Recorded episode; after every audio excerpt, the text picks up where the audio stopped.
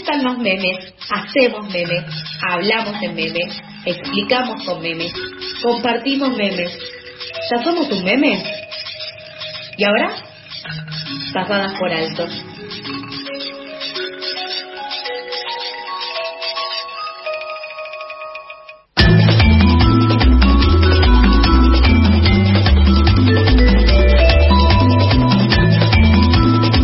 Bloque de Pasadas por Alto, continuamos con más información. En el Día Mundial del VIH y SIDA, que se conmemora cada primero de diciembre, organizaciones sociales y activistas exigen en forma unánime que se avance de manera urgente en la media sanción al proyecto de respuesta integral al VIH. El proyecto de ley presentado hace hincapié en la erradicación de las prácticas discriminatorias, el impulso a la producción pública de medicamentos e insumos, la participación activa de las personas VIH positivo en el diseño y aplicación de políticas y la reparación a quienes vienen afrontando hace décadas las consecuencias de la discriminación y la falta de respuesta del Estado. Para poder hablar de este día y en profundidad de los reclamos de las personas que viven con VIH en Argentina, es un gusto estar en comunicación, siempre es un gusto charlar con él, con Luca Fauno, él es periodista y activista por los derechos de las personas VIH positivas. Hola Lucas, ¿cómo estás? Carlos y Sofía, te saludamos al aire de FM La Tribu. Buen día Carlos, buen día Sofía, muchísimas gracias por, por este espacio y por convidar a la charla.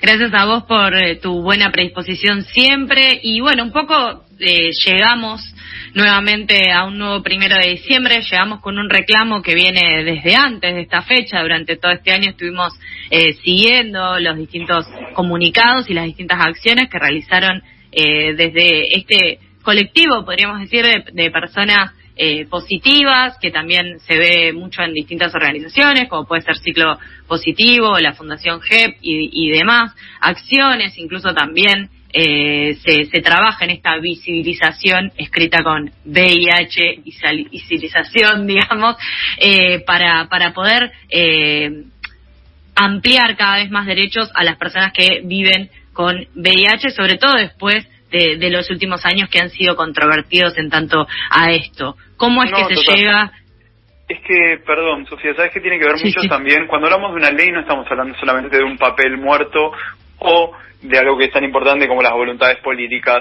Una ley para mí también tiene que ver con una visibilidad y con una presencia en la sociedad. Tiene que ver con un pivot de diálogo y, y algo que comienza a filtrarse de manera oficial. ¿A qué voy con esto?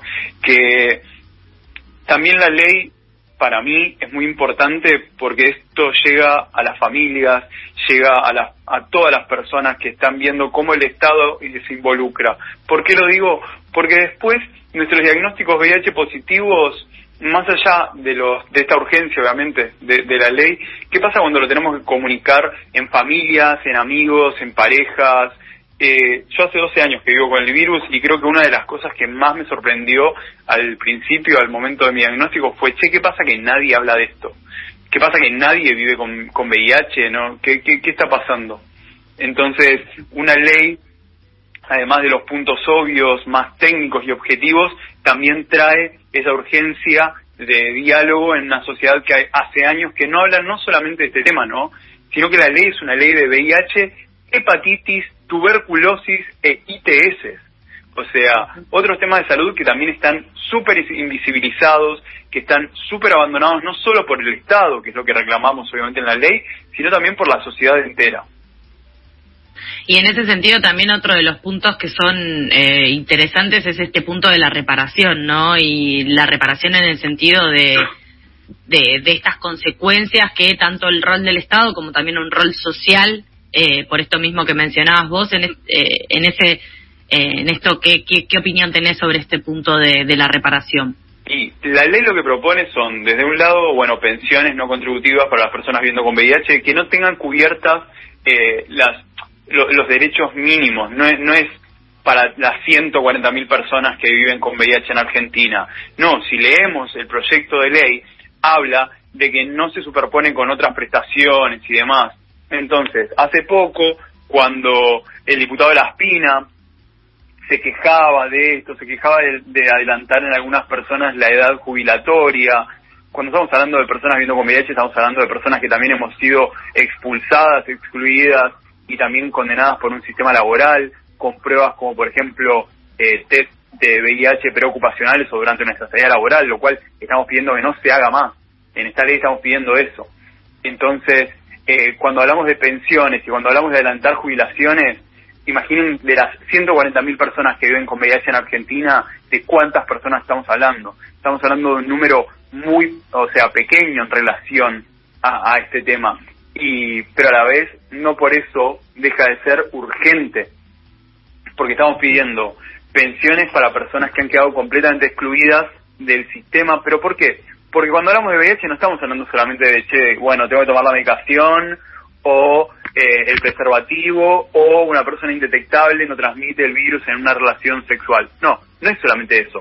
Tiene que ver con todas las vulneraciones a las que hemos sido expuestas. Esto que les decía recién de los, los exámenes preocupacionales, lo que les contaba también de qué pasa al momento de contarlo en familia, qué pasa al momento de contarlo en pareja. Son muchas las situaciones que nos atraviesan. Por eso necesitamos una nueva ley. La ley actual es del año 1990.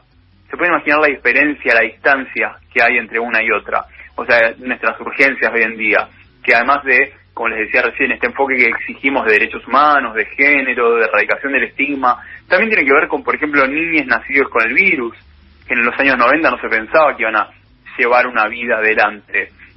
Estamos hablando también de crear un espacio de eh, un, observatorio antidiscriminación en la órbita del INADI, eh, espacios también de trabajo interministerial, una mirada integral del VIH, ITS, o sea, ITS, sífilis sigue siempre igual, nunca han cambiado los, los valores, no podemos erradicarla, eh, hepatitis no tiene un contexto legal, la tuberculosis, recientemente la Organización Mundial de la Salud alertó que está aumentando en el mundo, bueno, este proyecto de ley no es VIH tomen su pastilla. No, es algo integral.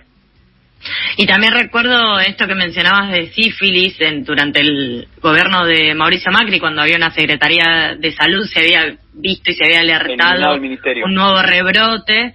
Eh, y en ese sentido también eh, veíamos que alrededor no había campañas como quizás en otro momento estuvimos acostumbrados y hoy en día tampoco se ven campañas más allá de las organizaciones, ¿no? Más allá de, no sé, de la experiencia y la importancia de que existan fundaciones como Fundación Huésped o eh, pero no no se ven como como campañas de, de orden de, de, público de que te las cruces en todos lados eh, que, que planteen la importancia de eh, del cuidado de la prevención y de la promoción de buenas prácticas incluso para quienes eh, viven con estos virus. Entonces también eso es es interesante no cómo es en esa omisión también hay mucha acción y hay vulneración de derechos también no y en la no aplicación de la ESI por ejemplo también.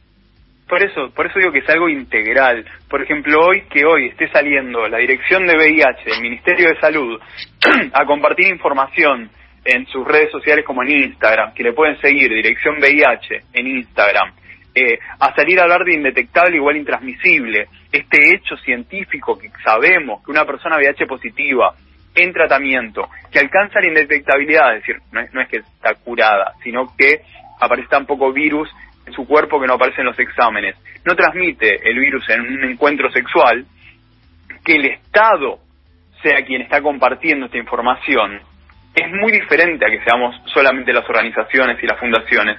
Porque como les decía recién, sí, buenísimo, la ley, el proyecto, la comunicación, pero a mí me preocupa también qué pasa al final del día en una casa, o sea, o en una pareja, o en un grupo de amigues, eh, no podemos seguir objetificando nuestros activismos pensando que todo es y hablo de no, no, por separar sino por incorporar no no no por algo repudiando ni obviamente que no. Pero no podemos pensar solamente en cuestión de pastillas de leyes eh, de redes no.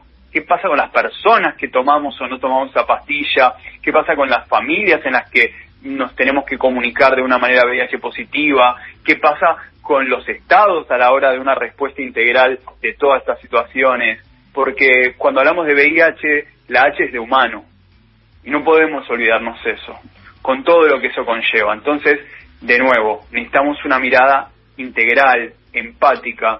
Una vez escuché a alguien decir algo que me fascinó, que fue, la ESI debería llamarse Educación Sexoafectiva Integral no solamente sexual, eh, empezar a ampliar las miradas, no, para rivalizar, sino para integrar cada vez más. Lucas, en junio se cumplieron eh, 40 años de la primera alerta mundial que decía, cito textual, una nueva infección ligada directamente a los varones gays. Eh, durante estos últimos dos años vimos el nacimiento del coronavirus, de las distintas cepas de esta pandemia mundial que, que nos azota y también el apremio de los distintos laboratorios, estados en eh, conseguir las vacunas, en lograr las vacunas y en comenzar a inmunizar a las personas. Y en este sentido retomo otra de las exigencias que, se toman desde los activismos de personas que viven con el virus eh, en el tema de lo de la cura. Eh, ¿Eso querés ampliar un poco de con, por qué exigen eh, o en qué sentido es que se exige la cura del VIH? Porque tiene que ver un poco con esta idea de que lo que estamos exigiendo no es solamente la mejor medicación y el acceso a un montón de derechos que nos corresponden. No, todo esto tiene que ser una instancia de camino a la cura. ¿Y cómo se llega a la cura? Con investigación, con financiación, con comunicación, con visibilidad, o sea, con, con esto que les decía, con estas personas que están completamente abyectas de un sistema tan violento que tengan una pensión. O sea que cuando hablamos de pensiones tampoco estamos hablando de algo obsceno de dinero, o sea, es vergonzoso muchas veces. Entonces, cuando hablamos de la cura estamos hablando de este camino hacia la cura, este hoy, pero no puede, no podemos perder de vista que ese es nuestro objetivo. Y más ahora, en esta otra pandemia, en la pandemia COVID, en la cual vimos qué distinta es la situación cuando el Estado y cuando los Estados y cuando el mundo responde. Porque con VIH no pasó eso. Hace 40 años cuando pensaban que solamente moríamos las idosas, los putos, las maricas, travestis, personas que se inyectaban drogas y demás, a nadie le importó un carajo. Entonces, cuando ahora dicen liberen las patentes, me parece muy importante porque nosotros decimos, che, hace mucho que las personas que vivimos con VIH y otros temas de salud estamos pidiendo que se revea el sistema de patentes de farmacológico. Y no le decimos por tipo, ah, mira, o sea, o, de vuelta para rivalizar, sino, che, ¿se imaginan que hubiese pasado si nos hubiesen escuchado hace un par de años? ¿Cómo llegábamos a esta nueva pandemia? De vuelta, la salida es colectiva. O sea, y yo no estoy hablando de VIH, ¿eh? Porque hace 12 años que vivo con el virus y hace 10, ponerle que soy activista, jamás hablé del virus. Yo estoy hablando de urgencias, de estados, de empatía, de leyes, de necesidades de toda la sociedad.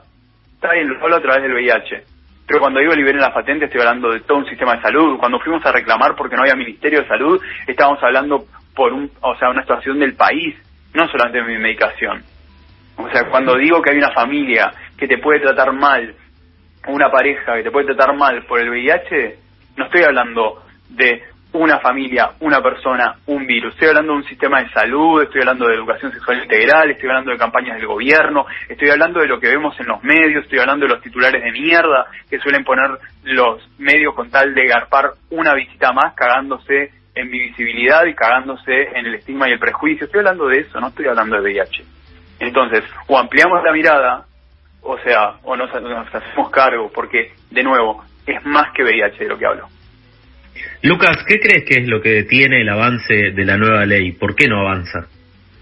Porque tiene que ver para mí con, como te decía, muchas miradas eh, estigmatizantes todavía, pensar que no es que no es una urgencia, eh, algunas veces obviamente esto, de repente hablar de intereses, como por ejemplo algunos diputados que decían, eh, objetaban lo de las pensiones, cuando los números vemos que es un número reducido de personas, pero un número reducido de personas a las que les cambia la vida.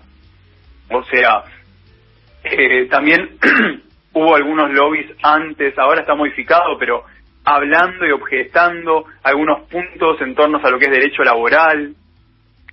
Y de nuevo, seguir pensando que, que no existimos, que no, que no estamos presentes, que, que todas estas sociedades no atraviesan nuestras vidas. Pero a ver, estamos en un contexto en que la ley de humedales está por perder el Estado parlamentario. Entonces, son voluntades políticas. Y no nos podemos olvidar que todo esto sigue teniendo un, un, una gran capa de estigma y de prejuicio y de por qué lo tenés y de qué hiciste y algo lo han hecho y temas de salud. Y sobre todo porque también como se piensan que no que no te atraviesa parecería no importarle. Covid fue una situación de respuesta mundial porque afectó a toda la sociedad de una manera súper violenta pero hay gente que piensa todavía que el VIH no no te llega no te alcanza que, que te alcanza con ser heterosexual para no tenerlo. Cuando de vuelta la H de VIH es de humanes. O sea, por eso es tan importante testearse. Y si la gente no se testea muchas veces, es por miedo al estigma y al prejuicio que genera la propia sociedad. Siendo que una persona que se testea, que lo puede alcanzar a tiempo, ingresa en un tratamiento y podés llevar una vida. Y esta vida es que te decía antes, una vida para llegar a la cura. Y en este momento, ¿qué medidas podrían tomarse para que las personas, bueno, conozcan su positividad, dónde se pueden testear y, y que también conozcan de las opciones que hay para su tratamiento?